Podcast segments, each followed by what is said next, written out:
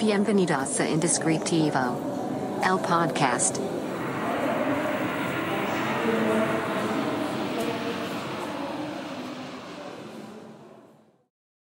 Hola, hola. Bienvenidos a este nuevo episodio del podcast Indescriptivo. El podcast donde hablamos de temas creativos, donde hablamos de creación de marca, pero sobre todo donde hablamos de todo lo que rodea a justo este proceso de creatividad. Si no me conoces, mi nombre es Carlos Cornejo. Eh, yo tengo un estudio de creación de nombres, el primer estudio de creación de nombres en, en México. Se llama Secret Name y lo puedes encontrar en Instagram como Secret Name MX y me puedes encontrar a mí en Instagram como Carlos R. Cornejo. En este episodio vamos a hablar precisamente de qué es lo más importante que necesitamos saber para crear un nombre de marca. Así que bienvenidos. Y para comenzar, como, como siempre, les voy a recomendar eh, al único patrocinador de este podcast, que es Café Relato. Síganlo en Instagram como Café Relato. Y hoy estamos estrenando muchas cosas. Entre ellas estamos estrenando una nueva cámara. Espero que esté esto de mejor calidad. Eh, si estás escuchando esto en alguna plataforma de podcast, te invito a que veas en YouTube cómo quedó el video. Espero que sí tengamos video y espero que todo funcione perfecto. Pero pues estamos experimentando. Igual, estos micrófonos, eh, pues son los que ya tenemos, pero los audífonos son nuevos también.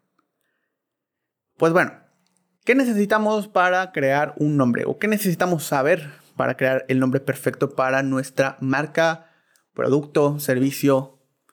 Eh, si no me conoces, o si no conoces lo que hacemos, somos un estudio de nombres. Eh, la idea de, hacer este estudio de nombres, pues lo, he platicado en varias ocasiones, inclusive en varios eh, episodios del podcast. Pero eh, la idea, y todo surge de una, de una frase, ¿no? Una frase que nos gusta mucho que es, no vayas a buscar clientes, crea tus propios clientes. Y esa fue la idea. Pues en ese momento, cuando empezamos con el estudio, pues no existía un estudio en forma como tal de creación de nombres, exclusivamente enfocado a la creación de nombres, pues decidimos aventurarnos a hacer esto. Y precisamente eh, la idea de, este episodio es hablar un poco sobre pues el expertise que tenemos. De entrada, una de las cosas principales que quiero dejar en claro es que esto te sirve no solo para crear un nombre de una marca, ¿no? Sino hay nombres de libros. Acabamos de hacer proyectos de libros, películas, cortometrajes. Si tienes, si eres artista y tienes eh, pues obras, necesitas nombrarlas. Si tienes, si eres eh, músico, si eres cantante, hay que nombrar esas canciones. Poeta, escritor. Todo lo que necesite ser nombrado puede ser sujeto a este mismo proceso. Y vamos a resumirlo de una manera muy sencilla. La primera cosa que tienes que tener muy clara sobre qué quieres de este nombre es Punto número uno, olvídate de qué quieres de este nombre. Esa es la primera cosa. No puedes crear un nombre pensando en qué nombre quieres. Porque lo único que va a suceder es que te limites en todo lo que puedas hacer. Necesitas olvidarte de qué quieres que tenga el nombre. Necesitas olvidarte de, quiero un nombre con esta letra, quiero un nombre que sea con esta cantidad de, letras o de palabras, quiero un nombre que refleje esto, quiero un nombre... No, olvídate de eso por completo. Táchalo de la lista. Porque donde tienes que empezar es, ¿por qué quiero este negocio? ¿Por qué quiero hacer esto? ¿Por qué quiero este libro? ¿Por qué quiero mostrar esta obra? ¿Por qué quiero hacer esta película? ¿Por qué quiero vender este producto? Y en el por qué es donde vas a encontrar lo que necesitas, que es una historia. La historia es lo más importante que vas a crear después de crear el producto o lo que vas a vender. Lo segundo más importante que necesitas para tu negocio es la historia. ¿Qué historia vas a contar? Y esa historia puede surgir de tres puntos o de tres momentos. Que es algo que hacemos mucho en el estudio, es algo con lo que pues, hemos estado practicando y hemos identificado tres de tres lugares donde pueden salir las mejores historias para tu marca, para tu negocio. Historia número uno, o lugar número uno donde puedes encontrar esta historia, es en el diferenciador. ¿Qué pasa? Que la mayoría de las veces no tenemos un diferenciador claro. El, un buen servicio, un buen sabor, eh, un producto de calidad no es un diferenciador. De entrada porque son cosas eh, sujetas a interpretación. Lo que para mí es un buen sabor, tal vez para ti no lo sea. Lo que para mí es un buen servicio, tal vez para ti no lo sea. Y además, hay muchas otras cosas, empresas, productos, servicios, que ya están haciendo eso mismo. Que ya están... Imaginemos, si yo estoy haciendo eh, un carrito de hot dogs y mi diferencia es que el servicio que le doy y el sabor que tiene es diferente, pues probablemente sí sea diferente, pero no. Pero hay otros que están haciendo igual de bien con otros sabores. Habrá unos muy malos, sí, pero habrá unos muy buenos. Inclusive tal vez habrá unos mejores que los míos, dependiendo de a quién le preguntes. Entonces, ese no puede ser mi diferenciador. Pero sí que, que sí puede ser mi diferenciador. Esas cosas o esos elementos que nadie más tiene. Recuerdo mucho un proyecto eh, que me gusta mucho porque está centrado en la mascota del dueño. Está centrado en su mascota. Y como algo muy importante para él era su mascota. Entonces, este negocio, pues utilizaron la idea de su mascota y el nombre de su mascota para meterla, o sea, meterlo dentro del nombre y dentro de la historia que querían contar. Y esto es un diferenciador gigantesco porque nadie más tiene esa mascota. Nadie más lo hace de esta manera. Nadie más está enfocado en pues que mi negocio funcione porque le tengo que dar de comer a mi mascota, literal. Entonces, ese es un diferenciador muy fuerte. Eh, a menos que estemos hablando de algún invento nuevo, totalmente que no exista, bueno, pues tal vez el mismo producto podría ser, tendría, podría tener un diferenciador real. Una nueva fórmula que nadie más tiene, eh, una nueva metodología que nadie más tiene y que realmente le aporta valor al producto, o sea, que nadie más va a poder replicar de la misma manera. Ahí podríamos tener un diferenciador. Pero el sazón como tal no es un diferenciador suficientemente fuerte como para crear una historia. Si estuviéramos hablando de que el sazón que le pongo a mi hot dog es un sazón de mezclas de mis viajes por el mundo, entonces ahí tenemos un diferenciador. Es un producto que está creado basado en la experiencia de viajar por el mundo y recolectar sabores. Ahí tenemos una historia de un diferenciador real que muy difícilmente alguien va a ir a exactamente los mismos lugares recolectando exactamente los mismos sabores y poniéndolos eh, en un hot dog. Pero si no tenemos esto, muy probablemente nuestro producto no tenga un diferenciador real. Y no importa. ¿Podemos tener otro restaurante de hot dogs, otro carrito de hot dogs más en el mundo? Sí. Bueno, de buen sabor, con buena atención, con buen servicio, sí. Pero nuestra historia y nuestro nombre no va a estar pensado en esto. Y nos vamos al segundo momento. El segundo momento de donde podemos sacar una historia es el por qué hacemos las cosas. El por qué real. ¿Cómo hacemos esto? Es simplemente cuestionarnos. ¿Por qué quiero un negocio de hot dogs? Ah, pues porque me gustan mucho los hot dogs. ¿Ok? Pero, ¿y si te gustan mucho, por qué los quieres vender? Ah, pues creo que me quedan muy bien. ¿Ok? ¿Y por qué crees que te quedan muy bien? No, pues porque le pongo pues, ciertos ingredientes, o le pongo una receta que me enseñó mi abuelita, o le pongo, etcétera, etcétera, etcétera, ¿no? ¿Ok? ¿Y por qué los haces así? Ah, pues porque... Y entonces empiezas a cuestionarte el por qué, el por qué y el por qué de las cosas y el por qué de lo que estás haciendo. Hasta llegar a algo que tiene que ver mucho contigo con o con el dueño del negocio. Sé que muchos de los que me están escuchando pues trabajan para clientes y que hay ocasiones y hay proyectos en los que tenemos la oportunidad de adentrarnos tanto con el cliente que podemos conocerlo a fondo. Y esto es muy importante. Y quiero dejar muy claro esto. Mientras más conozcas al dueño del negocio, más fuerte va a ser la historia que vas a contar. Porque, como les dije en el ejemplo anterior, si quien estaba creando este nombre y esta marca no hubiera conocido al a la mascota del dueño, pues nunca se hubiera imaginado en utilizarla, porque no es una pregunta que venga en un brief. ¿Tienes una mascota? ¿Es relevante para ti tener una mascota? En ningún brief viene esto. Esto solo se encuentra conociendo al cliente. Hay proyectos en los que se puede, hay proyectos en los que no. Y por eso hay diferentes momentos en los cuales podemos sacar estas historias. Y el momento número dos es el por qué está creando este negocio. También es algo que podemos pues preguntarle directamente y tratar de encontrar ese, ese por qué, ¿no? Es, por ejemplo, no sé, quiero este negocio porque eh, es mi sueño ser conocido como el que hace los mejores hot dogs de la ciudad. Y está bien, está perfecto. ¿Por qué debería de existir este negocio?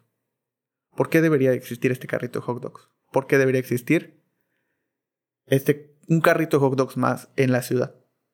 Y nos vamos en este mismo punto del por qué. Como les digo, sé que muchos de los que me están escuchando no son los dueños de los negocios, sino le están creando nombres a otras personas. Y es ahí donde, pues justo, eh, no si no tienes acceso al cliente, si no te contesta, si no está muy abierto a este tipo de preguntas, ¿qué hago? Pues muy fácil. Piensa tú, ¿por qué crees que debería de existir un negocio hot dogs más en el mundo? ¿Por qué crees que debería existir este libro? ¿Por qué crees que debería existir eh, esta panadería? ¿Por qué? ¿Cuál es el motivo? ¿Qué es lo que le hace falta al mundo que no le dan ya todos los demás? Para ti, para ti persona creativo que está creando este nombre y esta marca. ¿Por qué quisieras una panadería más? Y así puedes encontrar cosas muy, muy interesantes. Porque empiezas a pensar en, ah, pues me encantaría que hubiera una panadería que tuviera esto, o que hiciera esto, o que fabricara esto. Y de ahí puedes contar muy buenas historias. Y el momento número tres en el cual tú puedes crear estas historias es es el pensar cómo los usuarios interactúan con el producto. Por ejemplo, cómo, ¿por qué la gente compra pasteles? Porque la gente compra pan. ¿Qué es lo que los motiva a comprar pan? ¿Qué es lo que esperan del pan que están comprando? ¿Cómo deciden dónde comprarlo? ¿Y por qué lo hacen? Todos estos puntos clave de cómo interactúa el usuario con mi producto es donde podemos encontrar historias interesantes. Por ejemplo, eh, si seguimos con la idea del, negocio de la panadería, entonces, bueno, em, la gente compra pan porque eh, es algo que puede disfrutar junto con alguna bebida caliente, como lo es eh, un café o inclusive hasta un té. Y por eso necesita algo que pueda comer, que sea dulce y que eh, esté, que no sea costoso. El pan es un, postre, podemos decir, muy económico y que está al alcance de todos está pues, en el supermercado, en muchas ciudades pasa enfrente de tu casa. Entonces la, la facilidad de en el momento en el que se me antoje poder conseguir pan a un precio económico, hay lugares donde el pan cuesta 3 pesos mexicanos, hay lugares donde cuesta 15, 20, 40 pesos, sigue siendo algo económico. Entonces te hace disfrutar. Quiero algo que pueda disfrutar y que dure tanto como la bebida que estoy tomando.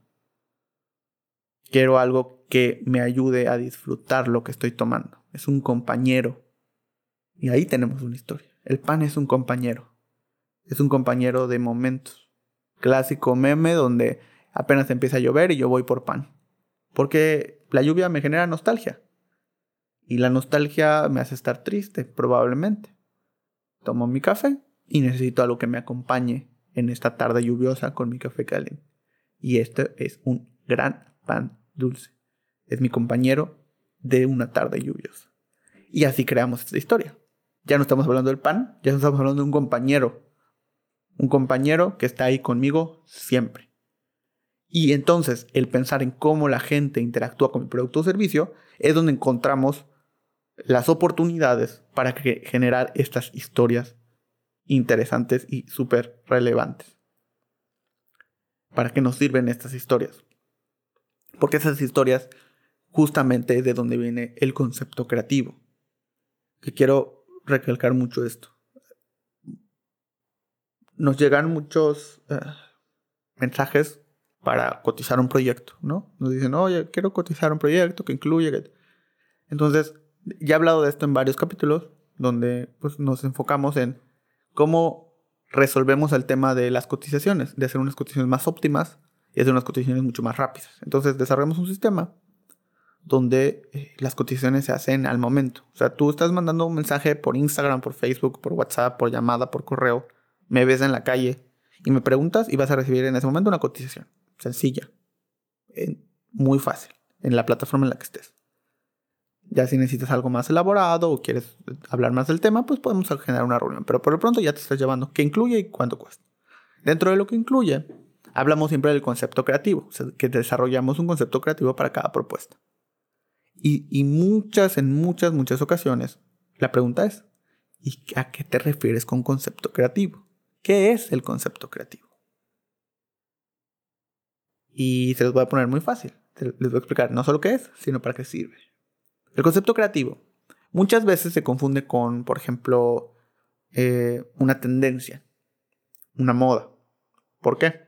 Porque el concepto creativo habla de de qué es lo que va a decir la marca, cómo va a hablar, en qué tono va a estar, qué tipo de persona va a ser, qué tipo de marca vamos a tener.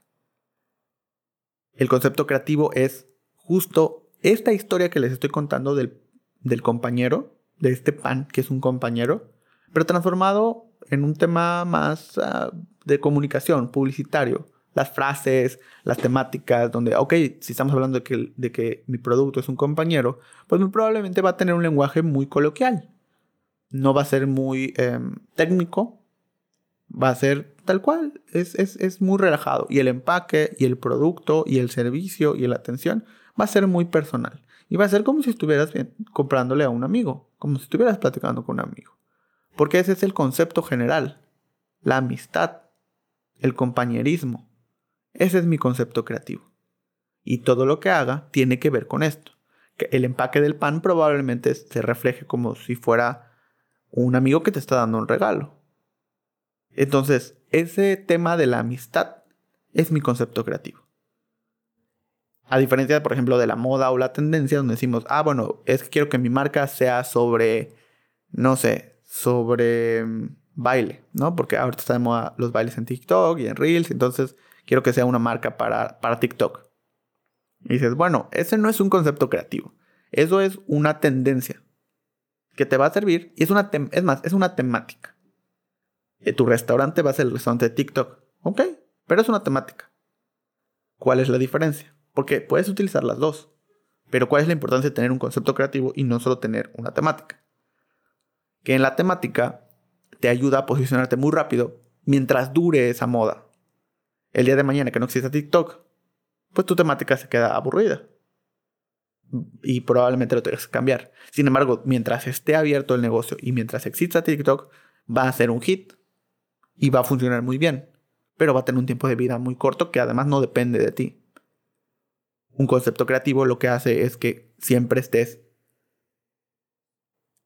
sumando y sumando y sumando contenido a tu imagen y te dé la respuesta de qué es lo que tienes que decir en cada ocasión. Y además te dé la oportunidad de sumarte a tendencias. Te puedes sumar a tendencias. Pero cuando se acaba la tendencia, tú ya estás en otra. Y así como la gente, tú también vas evolucionando como marca. Entonces, si quieres un negocio muy rápido, que se posicione mucho y que tenga una moda, pues crea o enfócate en una, en una tendencia, en una temática.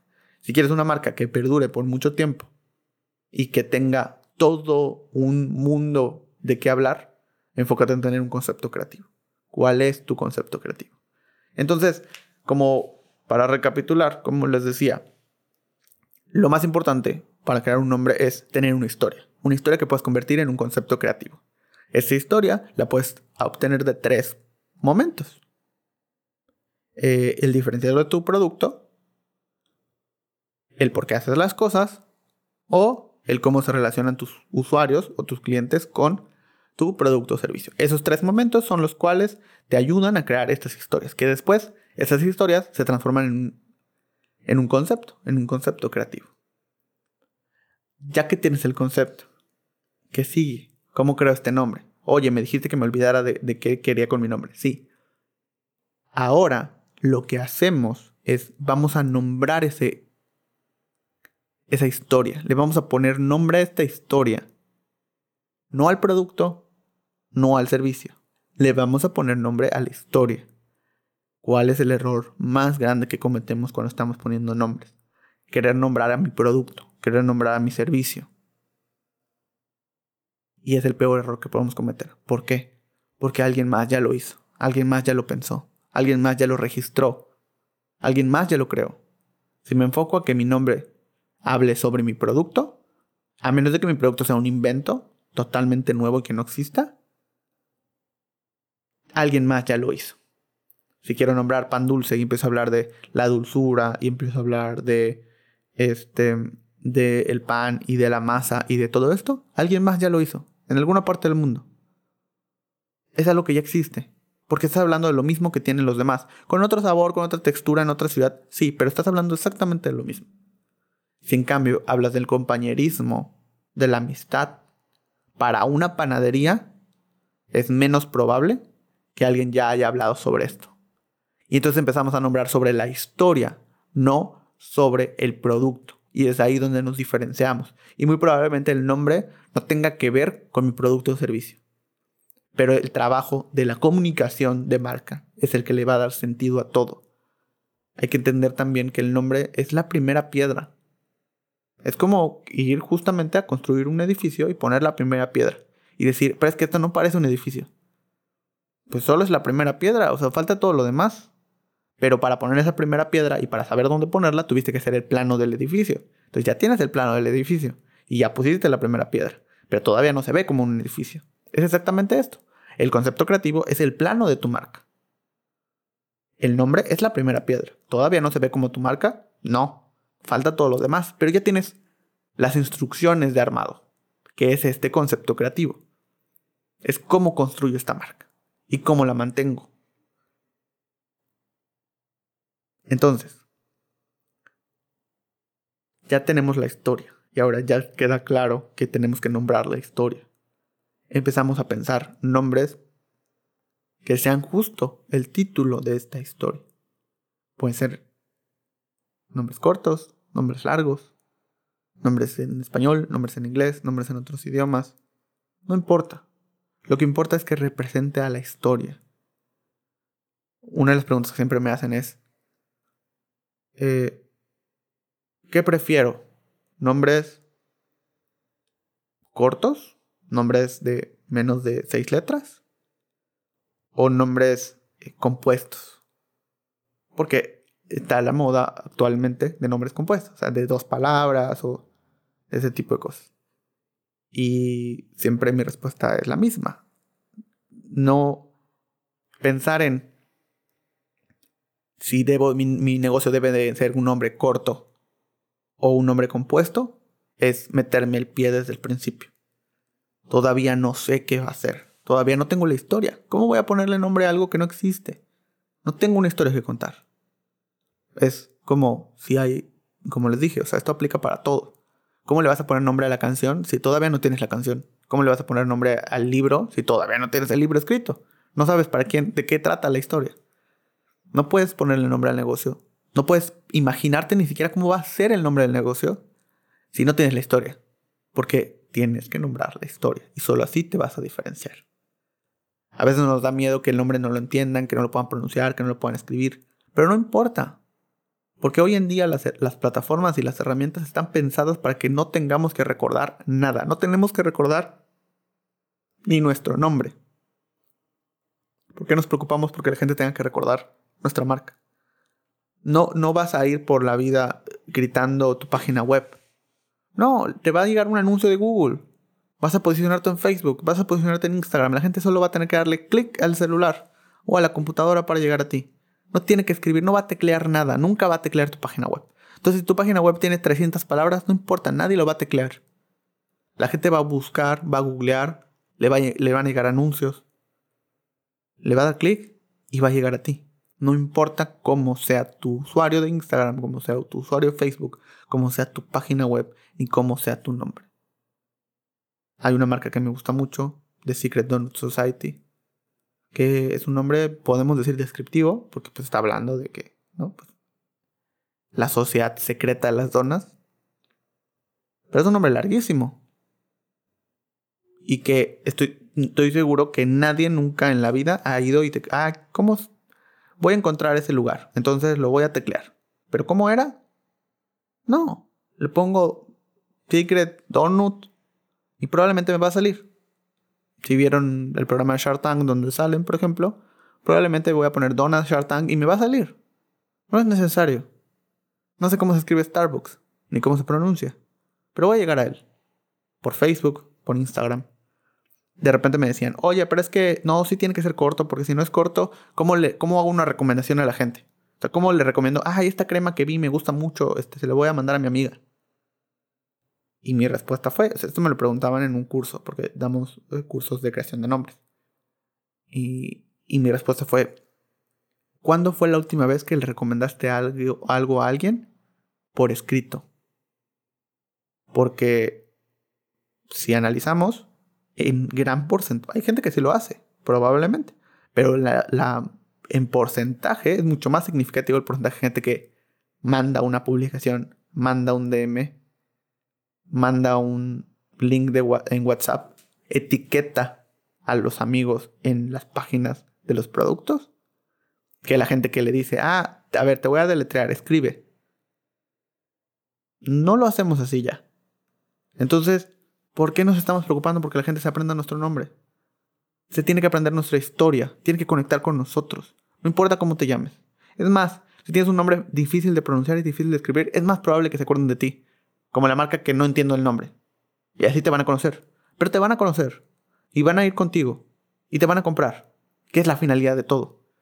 Confundimos la finalidad del nombre con no, te tienen que acordar de nosotros. No, esa no es la finalidad. La finalidad del nombre es hacer interesante el producto. Hacer interesante todo lo que hacemos. Así que lo más importante y lo que necesito saber para crear un nombre es, tengo que tener una historia interesante. Muchas gracias por escuchar este podcast. Si estás eh, viendo esto en YouTube, estás escuchando esto en Spotify o en cualquier plataforma, pásate a la plataforma diferente y pica todos los botones que veas y que tengas a la mano. Te lo agradecería muchísimo, nos ayuda mucho a, pues, a seguir creando contenido. Esto lo hacemos pues con mucho cariño. Y para terminar, quiero mostrarles el, la referencia de esta semana. Y en la referencia quiero mostrarles o quiero dejarles en la descripción del canal de YouTube eh, a un fotógrafo. Un fotógrafo y un amigo que, no, mira, no les voy a decir más. Vayan a su cuenta de Instagram y ustedes me dicen qué nivel de fotógrafo es. Lo pueden encontrar en Instagram como diafragmas, justo como el diafragma de la, de la cámara, diafragmas con S, arroba diafragmas. Y su nombre es Jason Rodríguez. Si quieren conocer Yucatán, vayan a su cuenta y me dicen qué les parece. Muchas gracias por escucharnos esta semana. Eh, si te invito a que me platiques qué te parece, qué te pareció este episodio, de qué te gustaría que, que habláramos, te gustaría que eh, nos extendiéramos más sobre el tema de la creación de nombres, sobre el tema del concepto creativo, sobre algunas de las cosas que hablamos aquí. Déjamelo saber en los comentarios de YouTube, mándame un mensaje por Instagram. Puedes encontrarme en mi Instagram como Carlos R. Cornejo o eh, el Instagram del estudio, Secret Name MX. Muchas gracias y nos vemos en el próximo episodio. Hasta luego. Esto fue Indescriptivo. El podcast.